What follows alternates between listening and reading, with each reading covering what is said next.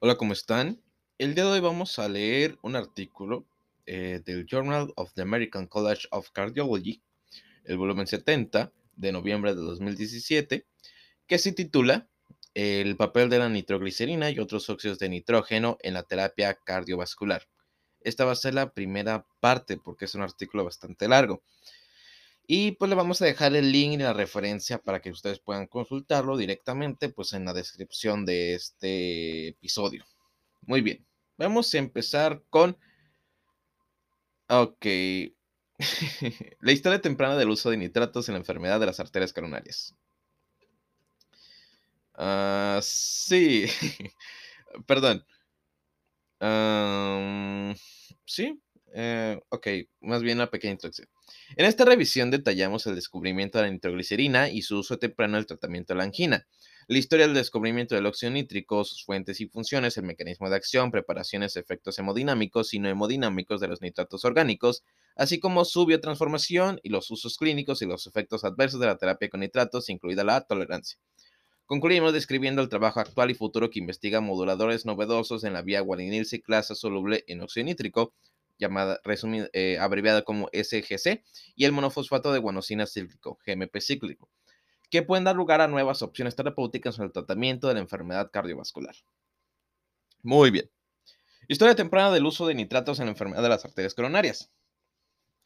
A William Heberden se le atribuye la, acuñación del término angina de pecho en 1772.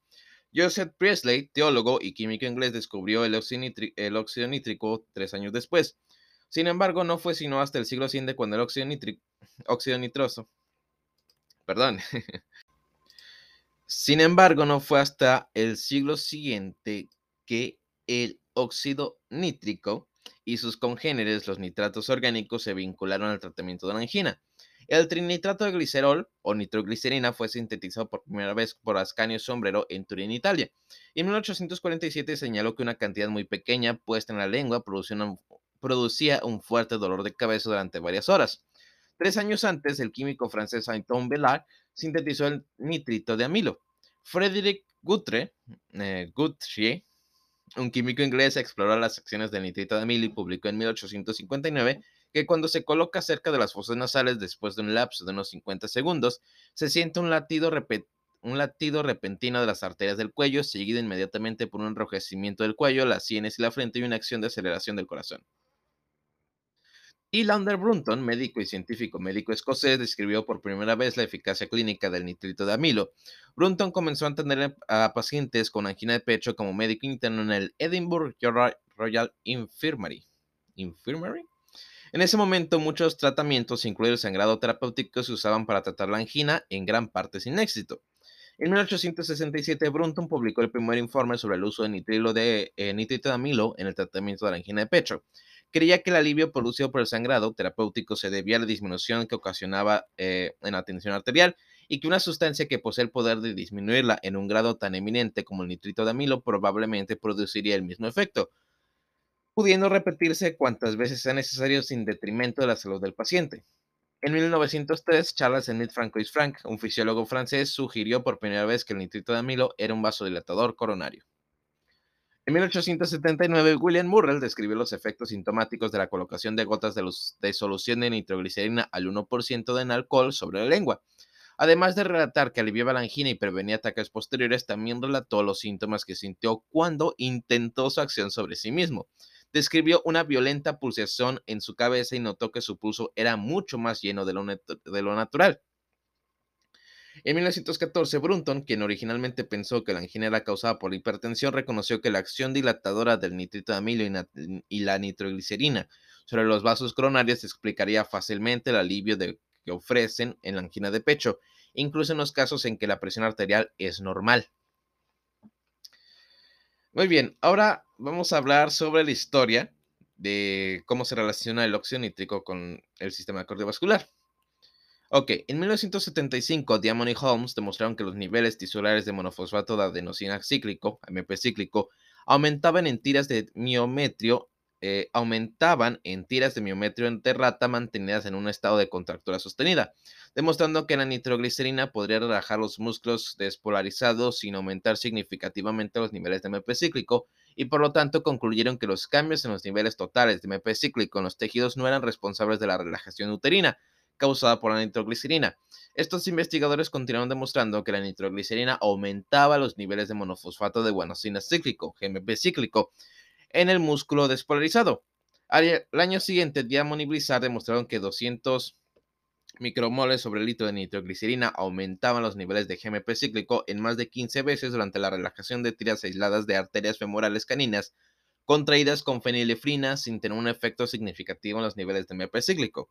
En 1977, el farmacólogo Ferid Murad y sus colegas publicaron un trabajo eh, seminal sobre la modulación de la contractilidad en el músculo lisotraqueal bovino que mostraba que los activadores de la guanidiciclasa, el nitrito de sodio, la, nitroglicerina y el nitroprusiato de sodio aumentaban los niveles de GMP cíclico y relajaban el músculo lisotraqueal. Continuaron demostrando que las soluciones del gas de el gas eh, de óxido nítrico eh, aumentó la actividad del GMP cíclico en preparaciones solubles y en particular en varios tejidos de una manera dependiente de la dosis. Y el óxido nítrico solo y en combinación con ácida de sodio, nitrito de sodio, hidro y hidroxisilamina y nitroprusiato de sodio aumentaban los niveles de GMP cíclico aproximadamente eh, al mismo grado. Y concluyeron que los dos métodos activan la guanidina ciclasa a través de un mecanismo similar, similar pero indefinido.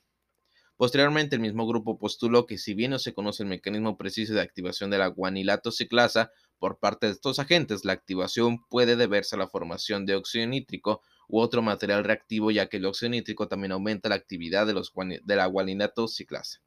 Guanilato. Muy bien. Entonces, ahora vamos a pasar de cómo es que funcionan o cuál es el mecanismo de acción de los nitratos. Los nitratos orgánicos como la nitroglicerina, el dinitrato de isosorbida y el mononitrato se absorben rápidamente en varios sitios como el tracto gastrointestinal, las membranas mucosas y la piel según la preparación. Estos compuestos son profármacos con un resto nitroxi, es decir, óxido más nitroxi, y se metabolizan para producir metabolitos bioactivos.